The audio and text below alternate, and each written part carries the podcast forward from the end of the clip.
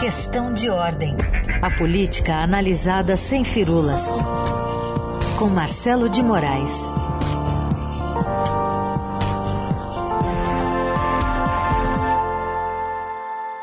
Oi, Marcelo, bom dia. Feliz ano novo. Bom dia, Heisen. Feliz ano novo para você, feliz ano novo para todos os nossos ouvintes, né? Já que é a minha primeira participação em 2022. Ainda, ainda tô acostumando com esse 2022, né? A gente ainda se pega meio falando de 21 por aí, da, dessa virada de ano. É. E a gente vai acostumar e, e a gente está de olho aqui nas principais notícias em Brasília, só que as principais notícias de Brasília estão aí em São Paulo nesse momento, né? Que a gente está com o presidente Jair Bolsonaro internado aí em São Paulo com a obstrução intestinal e vai checar como é que estão as coisas, né, Raiz? É isso, o médico chegou aí por volta das 6, 10 da manhã, doutor Antônio Luiz Macedo, chegou ao Hospital Vila Nova Star, é, agora, o presidente já vinha enfrentando dificuldades, né, Marcelo, para reverter a perda de popularidade em busca da reeleição. No, no, que, que pesa agora essa internação na conta?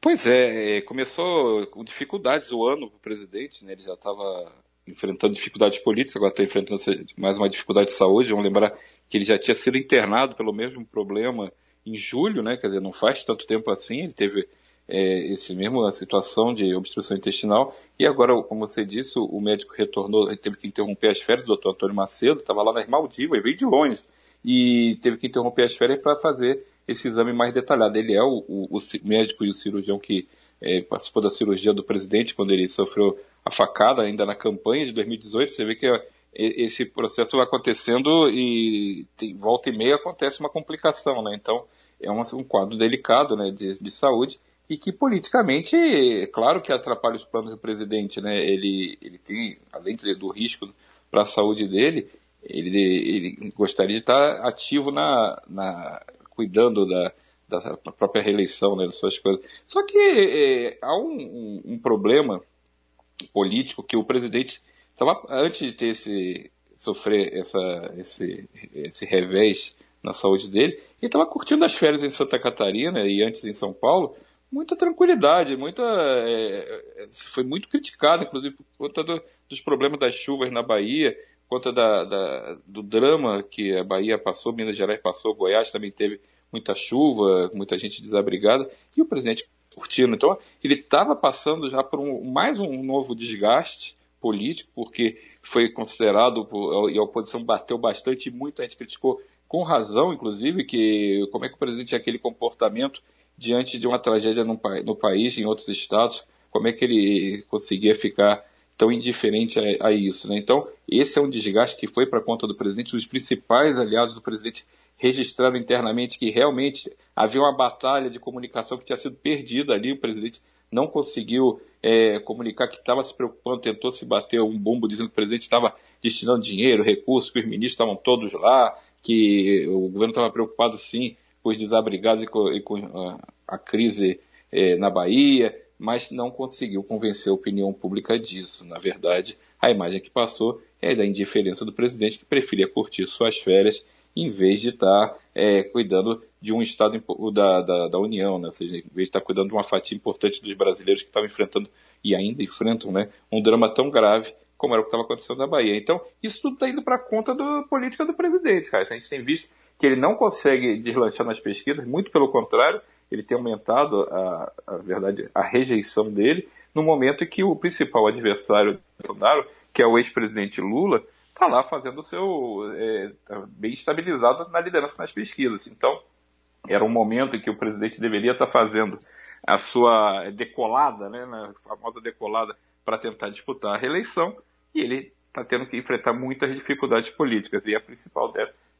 nesse momento é esse desgaste na imagem. O presidente não consegue pegar uma agenda positiva, muito pelo contrário, parece que ele está. Sabe aquele cara, Raíssa, que atravessa a rua, vê um problema do outro lado, a casca de banana está do outro lado da calçada, parece que atravessa a rua para pisar naquela casca de banana e escorregar. Então, o uhum. presidente, nesse momento, parece que está meio que chamando as crises para a sua própria direção, e isso tem um custo político muito grande e que talvez não seja possível reverter na campanha eleitoral.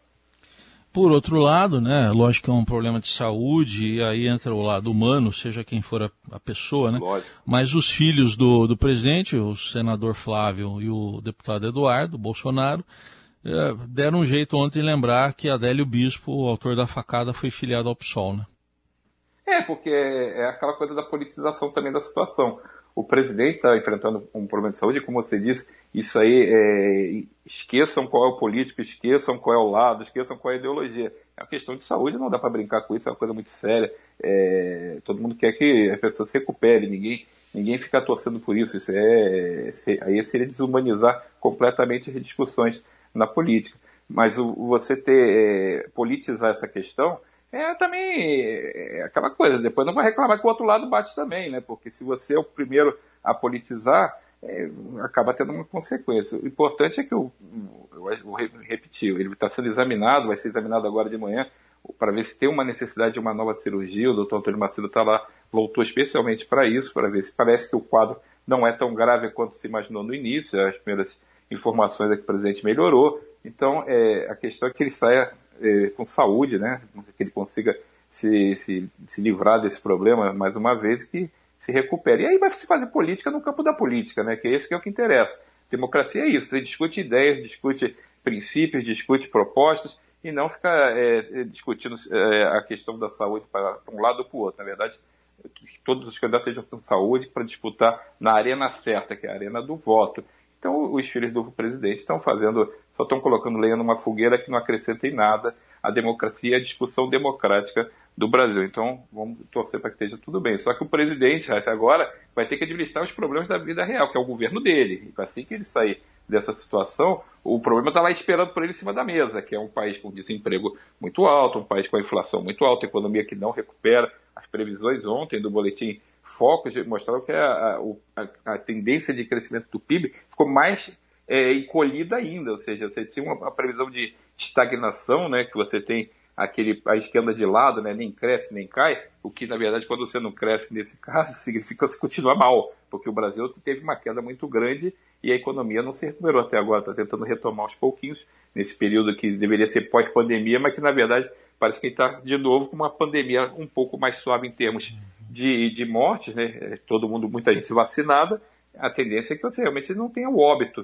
mas você continua tendo muita gente doente. A gente está uhum. passando por um recrudescimento da, da pandemia do coronavírus no Brasil e no mundo. A gente tem visto, não é só aqui, tem visto que no mundo é, a Omicron está fazendo estrago e no Brasil também. Então, isso é um problema real, é uma agenda negativa que o governo tem que enfrentar, porque o governo tem o presidente que insiste em não tomar vacina, em que sempre se coloca contra a vacinação, inclusive vacinação de crianças, e, embora o governo esteja agora é, mudando essa linha, né, parece que o, o, ministro da Saúde, Marcelo Queiroga, deve autorizar o início da vacinação para as crianças na, a partir da segunda semana de janeiro, e espera-se que isso seja feito de uma vez, para poder tentar reduzir um pouco mais ainda essa questão. Está sendo aplicada a terceira dose de reforço, então essas questões vão ajudar as pessoas a se protegerem. Mas a epidemia está aí de volta, a pandemia está aí de volta. A gente tem visto é, o aumento de casos, inclusive na política. Pelo menos dois governadores diagnosticaram positivamente para a Covid. O governador do Rio de Janeiro, Cláudio Castro, e mais dois secretários deles testaram positivo uns dois dias atrás. E o governador do Maranhão confirmou ontem, o Flávio Dino, que também testou positivo. Então, o vírus está circulando na política, está circulando em toda parte, a gente tem visto aumento de casos, essa questão dos cruzeiros marítimos cheios de casos. Então, a gente tem uma agenda que o presidente não fica confortável com essa discussão, ele é, é um problema é, para a imagem dele, essa discussão, não consegue sair dessa agenda negativa. Então, esse é um nó que Bolsonaro vai ter que enfrentar. Essa é uma discussão que ele, talvez é, o, a gente tenha feito é, algumas previsões que a gente chegaria em 22 já com essa agenda superada, afinal de contas, com vacina, afinal de contas, a pandemia já sem novas é, cepas, e na verdade a gente está vendo que a pandemia é muito mais complexa do que se imaginava. E é assim mesmo, pandemia desse porte a gente nunca teve. Né? É uma situação de uma geração. A gente está tendo o maior problema de saúde pública é, no mundo. A, talvez a gripe espanhola tenha sido algo semelhante, mas fora isso, a gente está tendo uma situação que é muito nova.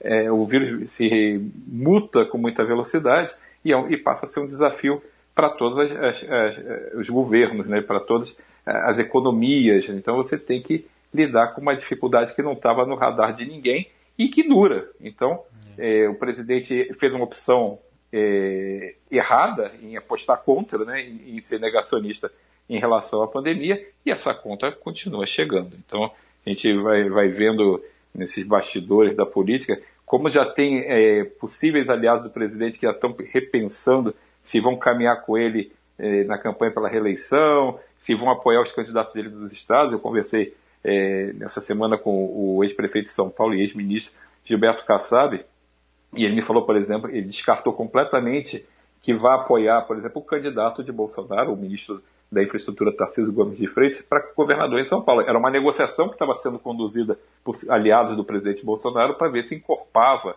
a candidatura de Tarcísio Freitas ao governo de São Paulo. Tarcísio não é de São Paulo, precisa de um apoio maior, uma rede de sustentação maior para poder disputar com, com chances o governo de São Paulo e Kassab estava meio solto ali, o grupo de Kassab é, tinha apostado em tentar atrair Geraldo Alckmin para ser o candidato, Geraldo Alckmin provavelmente será o candidato a vice-presidente de Lula, então mudou completamente a situação política de São Paulo, e Kassab me falou assim, não, descartamos completamente, chance zero de apoiar Tarcísio, porque nós teremos candidato a presidente, seremos adversários de Bolsonaro no plano nacional, não tem a menor condição de a gente apoiar em cima, e lá no estado de São Paulo, a gente ficar aliado do candidato do presidente. Então ele disse que vai, o partido pretende lançar um candidato próprio e não vai apoiar o candidato de Bolsonaro. Então esses, é, esses é, problemas políticos regionais, essas alianças, esses acordos políticos vão pesar muito para essa construção do cenário desse xadrez político para 2022. E Bolsonaro está mal situado em vários quadros. Por exemplo, se não tiver São Paulo forte, se não tiver Rio de Janeiro forte